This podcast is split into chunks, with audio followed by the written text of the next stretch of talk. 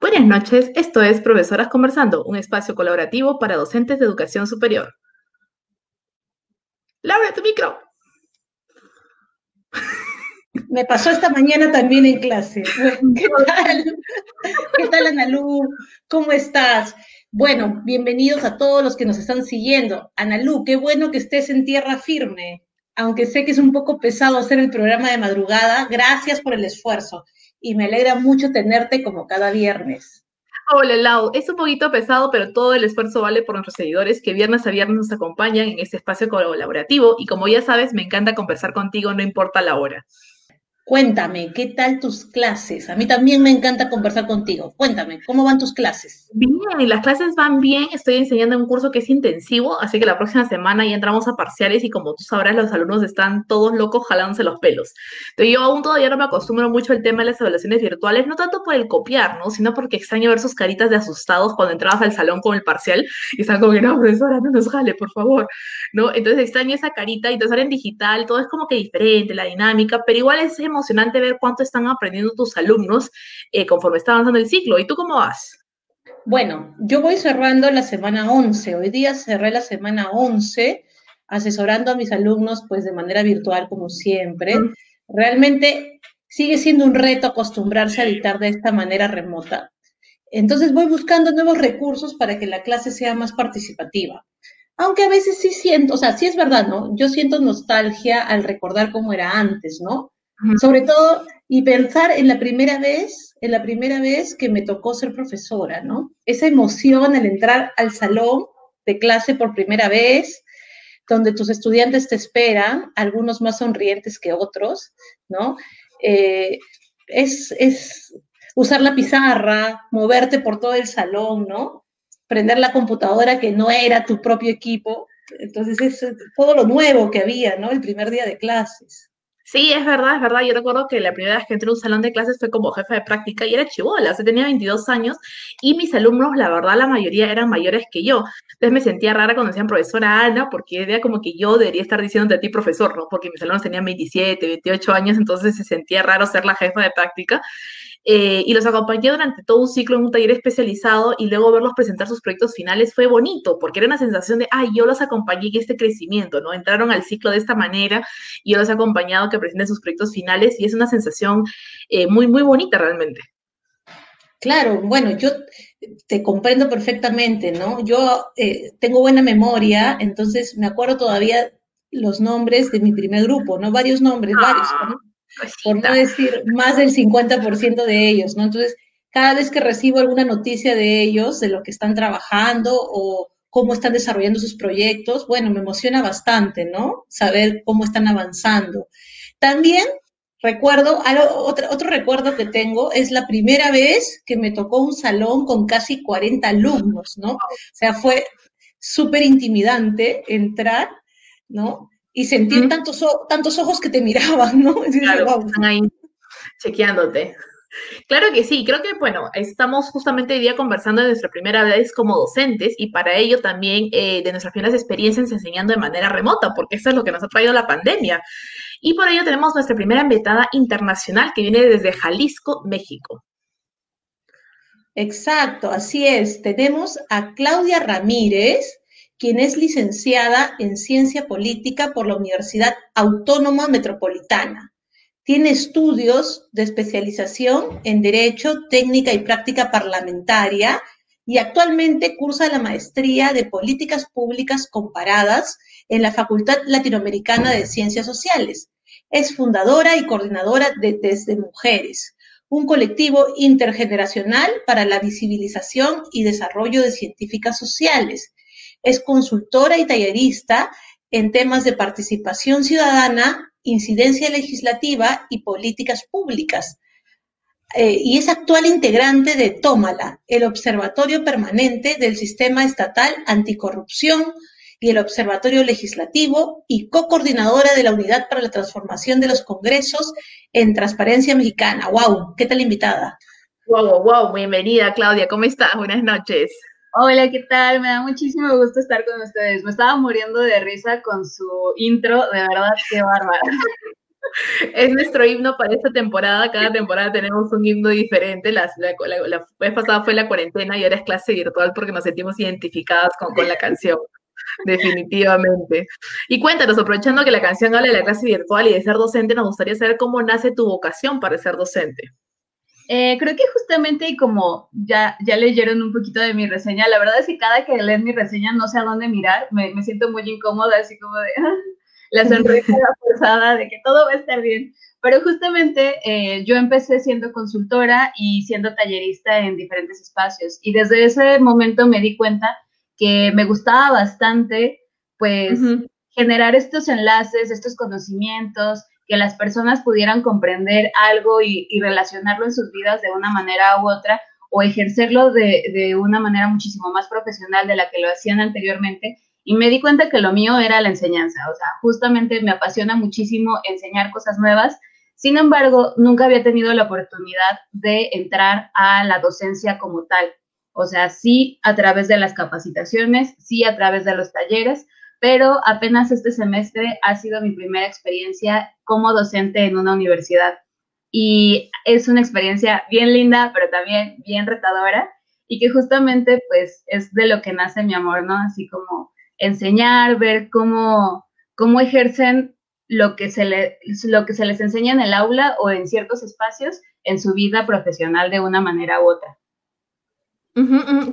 Sí, creo que es justamente eso, ¿no? Cuando empezamos a enseñar vamos viendo que, cuál es lo que la vida profesional y en el aula conoces al alumno realmente cómo es y dices, oye, te estoy formando para lo que también te espera ahí afuera, ¿no?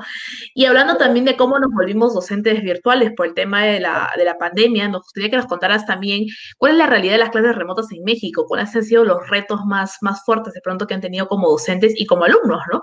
En, la, en México. Eh, una tragedia. No, no es cierto. O sea, porque realmente ha sido una, una adaptabilidad a la que no estábamos eh, preparados y preparadas en ese momento. Y tampoco las universidades, no tenían las herramientas, no tenían inclusive como pensadas ciertas dinámicas que fueran a distancia. Todo estaba concentrado de alguna manera en la situación presencial. En México específicamente lo que ha sucedido es que, eh, bueno, y me imagino que también en otras partes del mundo, es que ha habido mucha deserción. justamente las muchas escuelas privadas han cerrado por esta idea de que, bueno, como hay distancia, pues realmente no tendrían por qué pagar una colegiatura si, si no están yendo de manera presencial. Entonces, bajo esa lógica, que la, verdad me parece completamente errónea, eh, pues paran, de, paran los pagos y al mismo tiempo, pues las universidades en, algún, en algunos casos han terminado en quiebra. De igual manera, pues, también eh, carreras que son más prácticas o que necesitaban eh, presencialmente hacer talleres o laboratorios o hacer algún tipo de práctica muchísimo más manual, pues también han, han tenido muchísima más deserción que otro tipo de carreras, que son ciencias sociales o, o ciencias que se refieren muchísimo más a cosas que pueden hacerse a distancia de esta manera. Pero sí creo que ha habido como deserción, cierre de universidades, y pues las complicaciones que siempre vienen con una adaptabilidad de este tipo, que son las cuestiones burocráticas y administrativas, pues no estaban preparadas para esto, entonces muchas veces obligan a los alumnos y a las alumnas a tomar sus clases a distancia, pero hacerlo administrativo de forma presencial. Entonces ahí se rompe un poco la lógica de pues toda la, la educación virtual, por decirlo de alguna manera. Entonces creo que ese es como otro de los retos y la conectividad, que muchos alumnos y alumnas pues no tienen las, las facilidades, e inclusive profesores y profesoras, ¿eh? O sea, no es porque nada más tengas un grado académico más, tienes mayor internet o mayor velocidad, nadie te lo otorga, las empresas son un engaño en ese aspecto. Pero justamente, eh, pues la conectividad no es tan buena, así que no ha habido como una facilidad para generar una conexión con los estudiantes y las estudiantes en este tipo de casos y se nota bastante en la nueva crisis educativa que se vendrá. Sí, claro, definitivamente lo que decías, ¿no? A veces uno piensa que porque es docente tiene mejor internet, tiene mejores herramientas, Pero también hemos visto docentes, o sea, luchando por, oye, la, iluminación, que, que, dónde pongo la cámara y si no tengo buena cámara. Y eso constituye un reto, obviamente lo comprobamos ahora no solamente en Perú, también en México y en otros países también. O sea, cómo pasamos de usar los recursos de la universidad a usar nuestros propios recursos que de pronto no los teníamos. Entonces ha sido, o sea, ha sido un reto y es un reto constante, porque hay muchos que todavía se están adecuando con lo que pueden, con lo que encuentran. Y en esa misma onda, ¿qué, qué de pronto le recomendarías tú en tu experiencia, en cómo has estado en tu primera vez como docente, ¿no? ¿Qué le recomendarías a las y los docentes que quieren iniciar esta vida académica? Porque es pues todo un viaje, ¿no? Yo bromeaba la última vez diciéndoles de que no lo hicieran, pero... pero ¿has cambiado de opinión o, o sigues en lo mismo? Claro, o sea, creo que justamente es una invitación a generar una mayor empatía. O sea, no es, es una es un reto muchísimo más complicado de lo que yo en, en, particular me esperaba. Creo que mi sueño siempre fue ser docente universitaria y siempre me imaginé estar frente a un salón de 40 chicos y chicas deseosos y deseosas de saber y sobre todo de los temas que a, a mí y mi ñoñez nos encantan, que justamente es como el derecho parlamentario y cosas gubernamentales. Pero pues ahora la lógica es completamente diferente, o sea, son menos alumnos, es una cuestión de a distancia y el uso de herramientas se nos está dificultando de una manera particular a todos y a todas, pero creo que esforzarse el doble en generar una conexión y un proceso de empatía con las y los alumnos me parece fundamental en este proceso. Creo que reconocer que todas las personas involucradas en un aula estamos pasando por momentos complicados que muchas veces tienen como repercusiones en cuestiones de salud nuestras o de nuestros familiares. Creo que genera este proceso de conexión de no podemos ser tan duros como lo hubiéramos podido hacer de manera presencial o en otro contexto, sino que debemos generar un proceso pues de comprensión, pero sin ser laxos. Entonces es como un equilibrio bastante pues complicado, pero que también depende de cada uno y una de nosotras. Claro. Claudia, ¿y tú qué opinas? ¿El docente es un líder? O sea, es un líder eh, por naturaleza, es un líder ahora en estos tiempos tan, tan convulsionados que vivimos. Mira, qué interesante. Yo creo que ejerce liderazgo. No necesariamente tiene que ser un liderazgo jerárquico como normalmente se entiende en, en ser un líder como tal, ¿no? Así de el guía de la manada, ¿no? Sin embargo, sí tiene que ejercer un liderazgo, pero desde un proceso empático e inclusive de personal, ¿no? No necesariamente aislarse o generar un desenlace entre el profesor o la figura del profesor y las y los alumnos, ¿no? Sino creo que justo en estos momentos de pandemia y en estos momentos eh, de salubridad o de crisis de salubridad, eh, pues las personas y principalmente los alumnos que están en edades de juventud y que seguramente estarán pasando por distintas etapas complicadas, pues también están buscando algún tipo de reflexión y algún tipo de figura en la que se puedan recargar eh, en cuestiones de autoridad, ¿no? O sea, justamente este acompañamiento, no necesariamente técnico, pero sí, sí personal y de ver que una persona adulta también está viviendo ciertas dificultades y cómo las está eh, pues superando y resolviendo, creo que ayuda bastante y que sí es un poco de liderazgo, pero no entendido desde la jerarquía. Claro. Mira, aquí Irlanda Agras nos pregunta, si quieren respondemos cada una, ¿cómo lograron la oportunidad de ser docentes? O qué capacidades consideran fundamentales para llegar a esa primera vez? Saludos desde México. Ay, ya sé quién es de Irlanda, un beso. Este, creo que justamente, bueno, mi oportunidad específicamente llegó a literalmente ser muy vocal en mi deseo. O sea, eh, decir en todo momento, bueno, no en todo momento porque si no es fastidioso, pero sí decir que mi deseo era ser profesora. Y en los espacios en los que yo me he desarrollado y en, las consultorías que he dado a lo largo de mi carrera, inclusive en el sector público y en el sector privado, pues fui consiguiendo apoyos de personas que sabían que me apasionaba muchísimo el tema específico en el que quería eh, no solo especializarme, sino ayudar a especializar a otras personas.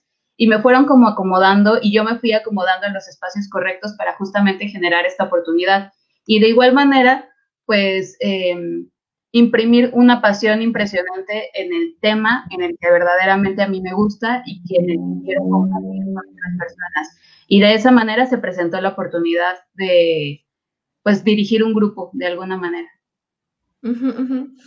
Eh, bueno, yo en mi caso, eh, yo venía de trabajar en temas académicos, pero como les contaba, no en la parte de atrás con Laura, en realidad, ¿no? Veníamos de trabajar en todo el tema de hacer cursos, de conseguir docentes y todo, y me gustaba mucho, me llamaba mucho la atención.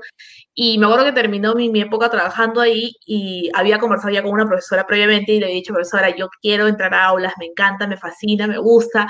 Y así como soy intensa, pues no fastidiando a mi profesora, dice, profesora, profesora, profesora, profesora, ya, ya, ya, ya. Hasta que un día me llamó y me dijo, ya, deja de fastidiar, toma, te voy a dar tu, tu, tu, puesto de jefe de práctica, basta ya, ¿no?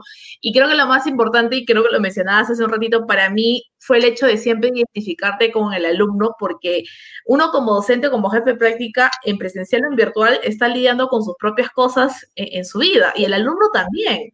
Entonces, no es que el alumno, este, el alumno no tiene problemas, ¿no? El alumno simplemente se dedica a estudiar, porque de pronto a mí me ayudó que yo estaba recién egresadita de la universidad, entonces había esa sensación de, oye, no es solamente el que estudio, o sea, tengo cosas en mi casa, estoy preocupada por buscar trabajo, esto, lo otro. Entonces el alumno que está a puerta, entré a enseñar a décimo ciclo, que está por ahí, por salir, está con toda esa tensión encima de, tengo que hacer la tesis, tengo que buscar trabajo, tengo que terminar bien mis cursos, tengo que hacer esto, tengo que hacer lo otro. Entonces la empatía creo que ayuda bastante porque uno busca eso, docentes que que entiendan al alumno y que hagan match con el alumno, porque al final el alumno evalúa tu trabajo, ¿no? Entonces, este, hacer match con el alumno, entender al alumno y que el alumno diga, a la que chévere poder que este profesora me entienda, que este profesor me entienda.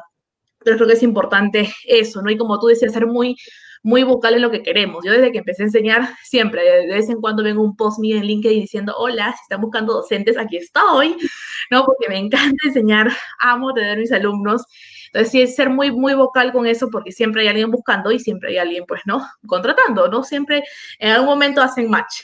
Y no sé, Laura, tú cuéntanos cómo lograste tu, tu oportunidad. Bueno, la verdad que eh, yo regresé a hacer mi maestría en, de España y, y, empecé a trabajar en gestión cultural y me acuerdo que, que, algunas compañeras me decían, pero ¿y por qué no ser profesora? Y yo decía, pero recién acabo de llegar de la maestría, todavía quiero este, tener más experiencia, ¿no? Yo sentía, yo creía que me faltaba experiencia, ¿no? Creía que me faltaba experiencia y decía, no, todavía no. Todavía no me animo a presentar eh, mi CV o, preguntar en las universidades si es que hay alguna convocatoria, ¿no? Entonces, así creo que pasaron dos años y, y, estaba trabajando también en educación, pero no como profesora, ¿no? Sino, como dice Analu, en la parte de coordinación académica. Y, también varios me dijeron, Laura, pero ¿por qué no enseñas? Y yo decía, sí, sí, puede ser, de repente el próximo año. Entonces, era un poco, yo, este, sí, realmente tenía muchas expectativas, entonces quería dar, o sea, siempre eso, ¿no? De querer dar más. Y yo decía, no, todavía un poco más de experiencia. Entonces, pero sí, empecé a mandar currículum. Un día dije, ya, ya, está bien, voy a empezar a preguntar. Y empecé a preguntar, ¿no? Eh, por LinkedIn, a mis contactos que trabajaban en universidades, si se abre una oportunidad, yo, puedo, yo podría desarrollar tal curso, tal otro. Y, este, y tomó tiempo, ¿ah? no, no, no fue el toque, pasaron por lo menos un par de años.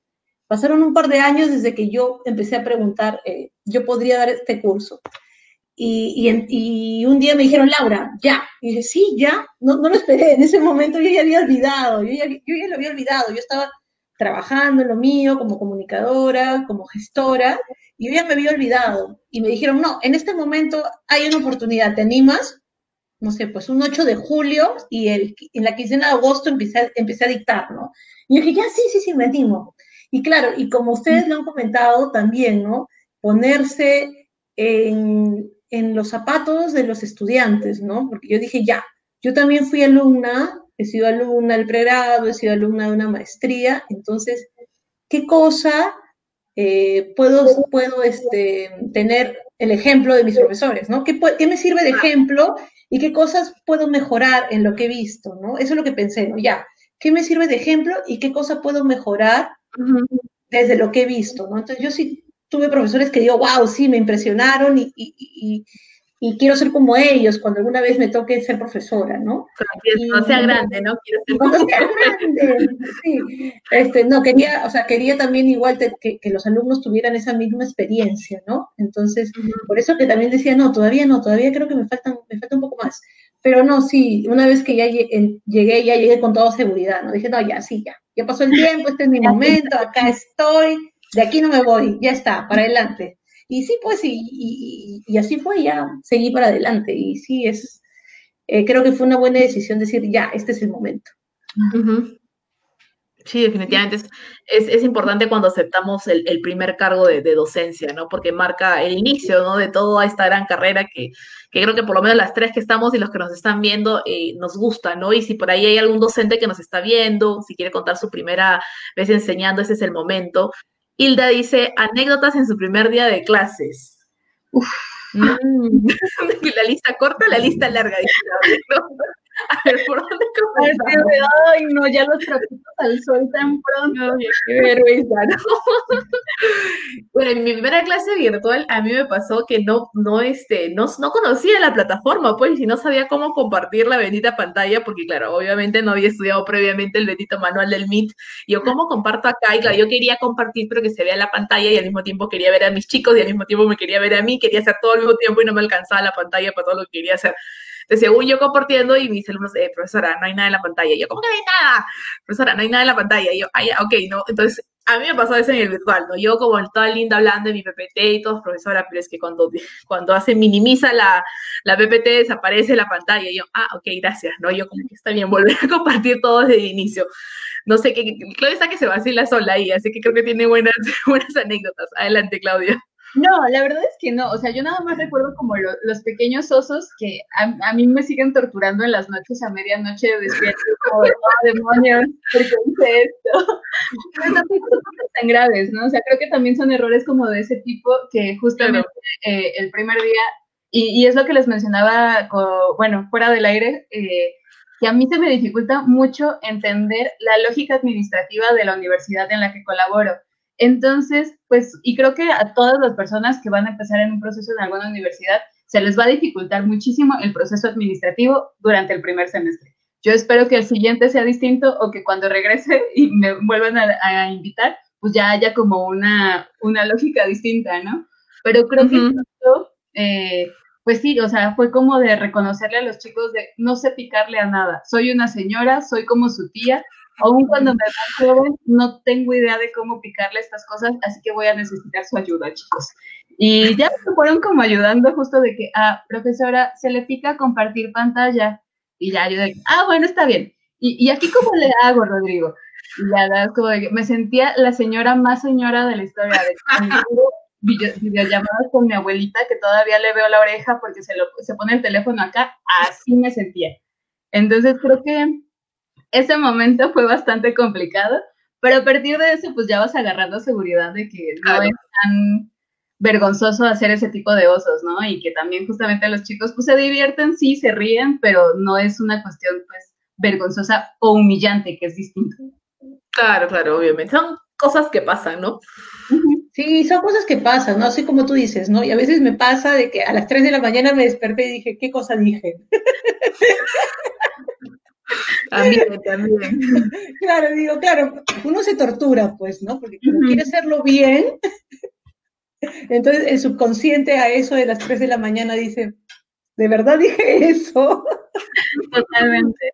Yo creo claro, porque vas a repetir en tu cabeza toda la clase y dices, no, no debía haber dicho eso, se me fue, se me fue, no, lo retiro, lo retiro. ¿Cómo edito la videollamada? No voy a editarla.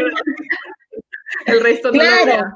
Y ahora, yo no sé, Claudia, si en tu caso tienes que grabar la clase, ¿no? Porque se, o sea, o sea la, la, la, razón por la que nos piden grabar la clase es por, porque algunos alumnos tal vez no puedan conectarse, entonces tienen la clase para volver a entrar, ¿no? Pero igual, también es como, no, no eres la misma persona, pues si sabes que te están grabando, hay, un, hay algo ahí, hay un filtro, no sé, no sé si ustedes sienten eso, yo a veces siento este filtro. A mí me pasa con las preguntas, porque ese es el ahora que estoy enseñando un curso nuevo que es con una plataforma nueva, todos, profesora, ¿y cómo se hace esto en la plataforma? Y yo, no sé, tú eres el alumno, tú deberías saber. Pero claro, la grabación, queda la grabación, entonces no puedes decir eso, ¿no? Entonces yo me he inventado eso de, a ver, ¿cuál de ustedes chicos le quiere responder a su compañero por un punto? Entonces, ah, profesora, yo gracias, porque yo no sé la respuesta. Entonces, por favor, tú responderle. No, alumnos míos, si están viendo este programa, es mentira, yo lo sé todo. Pero bueno, el punto es que no, yo no sé todo, ¿no? Entonces, pero claro, uso al alumno porque a veces, pero te hacen esas preguntas y queda grabado. Entonces, como que, ¿cómo vas a, no, no puede quedar grabado que no sabes? Claro, pero ese miedo, pues ese miedo de equivocarse, ¿no? Ese miedo de equivocarse. Yo, ya, no, yo de verdad ya, en eso también ya, yo les digo, ¿no? O sea, ¿saben qué? Yo me puedo equivocar, desconfíen, averigüen fuentes, ya, por favor, no crean, o sea, yo también eh, estoy como ustedes, este, tal vez estoy más avanzada en años y tengo más experiencia, pero también me puedo equivocar, ¿no? Porque a veces también es mejor reconocer y, que, que hay cosas que no sabemos, porque igual está todo el día pensando de que, uy, no, me van a encontrar una falla. Es, también es, es, estresante, ¿no? Sí, claro, y creo que justamente obedece como a esta lógica de no reconocer a los profesores como este liderazgo jerárquico, porque si te pones ahí mismo, pues al final no puedes reconocer que te equivocas o que no sabes algo. Y justamente las y los alumnos cuando ven que no sabes algo y estás como en este rol de la superioridad moral y desde la superioridad académica, pues obviamente te van a encontrar fallas de alguna manera. Yo la verdad lo que hago y aprovechando muchísimo justamente la, eh, la virtualidad es que lo busco en ese mismo momento. Es como mm, mm, mm". No, no lo voy a, no me voy a quedar con la duda porque si no, no voy a poder dormir. Y justamente creo que eh, en ese tipo de anécdotas con, con la primera clase que tuve, pues como pueden ver en mis lentes se refleja absolutamente todo lo que estoy haciendo en la computadora. Entonces, cuando me preguntaron algo, yo minimicé la, pantalla y automáticamente empecé a buscar. Y mi alumno me dice de, ya leí la respuesta, no se preocupe. y yo así, bueno, me da cuenta que la hemos encontrado los dos. Claro, busquémosla juntos, ¿no? Claro, esa es la idea, llevar al, alumno también a encontrar las respuestas contigo en San Google. Exactamente. Mínimo que busquen en los lugares correctos. Claro, obviamente. Ya beneficia bastante a su conocimiento de que Wikipedia no siempre es la respuesta, chicos. Exactamente. los, alumnos, que están viendo en este programa Wikipedia y el Rincón del Vago y derivados no son la respuesta. No son la respuesta.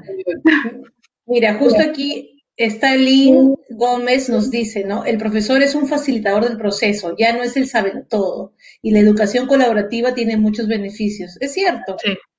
sí, sí, sí. Es cierto, es cierto, por supuesto, porque claro, tú, tú construyes el aprendizaje con el alumno, ¿no? El alumno se facilita, o sea, tú eres su facilitador, tú te apoyas, eh, el alumno se apoya en ti, ¿no? Entonces, juntos están buscando claro, aparte que esta es una época moderna, o sea, el alumno antes tenía que ir a la biblioteca físicamente, sacar el libro, leer y qué sé yo, pero el alumno está contigo en clase y tiene 40 ventanas más abiertas y tiene, tiene Google, tiene esto. Profesora, tengo acá 25 fuentes diferentes donde dice tal cosa, tiene el Twitter, el Facebook, tiene tantas plataformas para conseguir información y el docente no puede estar tampoco en todas al mismo tiempo, pues, o sea, antes podías tú leer el libro primero y después te lo das al alumno, pero ahora no vas a revisar las 550 páginas que hay de un tema, no, el alumno también encuentra y comparte información, por eso ahora yo encontré esto, ah, acá, mira, yo encontré esto, no veamos que juntos podemos construir algo, ¿no? Sí, totalmente. Y creo que justo es como de, bueno, pues lo que quiero no es decirte lo que tú vas a pensar, sino es como generarte un, pues una base para que tú tengas un criterio, por, un criterio propio y pues puedas analizar la vida de una manera u otra, pero que tengas las herramientas para analizarla. Yo no te voy a decir el discurso, sino te voy a dar las herramientas correspondientes. Y sobre todo pensando que pues la vida es muy complicada y es, diversi y, es diversa, entonces vas a enseñar cómo, cómo liberar la vida y no les vas a dar las respuestas en concreto. Es cierto, es cierto, ¿no? Y claro, por ejemplo, mira, tú estás dictando un curso eh, que tiene que ver con, la con, el, con el derecho, con reformas legislativas, ¿no? Entonces, de hecho, tienes futuros abogados, ¿no? Futuros, este... Es sorprendente, pero de hecho, en mi curso, en mi curso particular, no hay abogados ni abogadas. Ah. No, de hecho, hay eh, mercadólogos, hay ingenieros, biólogos y hay una persona de ciencias sociales. Pero justamente es lo padre del derecho parlamentario específicamente y de las reformas legislativas, que abraza todos los temas en concreto. Qué interesante, o sea, tienes más interdisciplinario, que es bacán, ¿no? Yo estoy haciendo un curso que es interdisciplinario y es una óptica de, cómo lo ve cada una de las cosas también, ¿no? Porque aprendes de otras carreras, aprendes de otras formas de, ver las cosas. Totalmente. Sí, es cierto. Sí, de hecho, ha sido toda una experiencia, perdón. Sí, sí, sí, sigue, por favor. Ah, ha sido toda una experiencia. Creo que justo el reconocer cómo pueden ver las personas desde diferentes visiones un mismo tema eh, y cómo van aprendiendo y agarrando lo que les interesa para el beneficio profesional de cada uno, es sumamente interesante. Y también cómo pueden ver que eso les va a servir aunque no se dediquen a la asesoría legislativa, como normalmente se pensaría, ¿no? Sino que genuinamente les puede servir para cualquier tipo de industria y, a lo que verdaderamente se dediquen. Pero esa visión colaborativa y de la construcción colaborativa desde distintos ámbitos y desde distintas esferas y visiones me ha parecido increíblemente enriquecedora en mi propia carrera.